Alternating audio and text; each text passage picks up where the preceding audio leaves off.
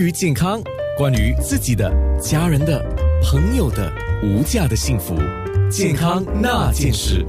健康那件事，今天特别说的就是磨牙，因为这个官病已久的关系啊，牙医们都在讨论一个问题，就是越来越多人就是有牙齿破裂的现象，百分之九十都是这个状况。当然，今天我是特别邀约了 Specialist Dental Group 的 Dr. Tan Kian Min，他是修复科的专科陈建明医生啊，讲的就是有关这个话题。当然，呃，这个时候医生是上线了，我希望网络一切顺。畅啊！如果万一网络有什么不顺畅的话，可能我们要重启网络，到时候可能面部直播就做不到。不过我尽量的希望是能够做到，不然的话呢，呃，就太浪费了。因为这个话题都是你我关心的。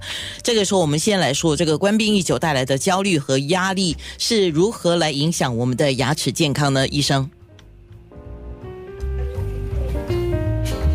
看来真的网络是有点卡了啊！来，请说。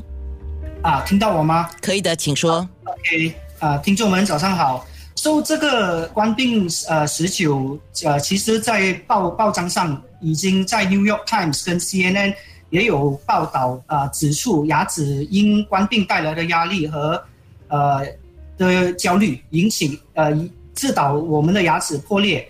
这其实，在呃新加坡我们几个月有观察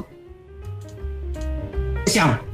说，呃，这个报道就提出有两个原因。首先，突然我们大家需要 work from home，OK，就是在工作家中啊，长时间临时工作站，也不是很 professional 的那这个 setting，所以使得我们的身体姿势有向前弯腰啊，类似 C 型的这个形状。说白天的姿势不好，导致到夜间的磨牙问题。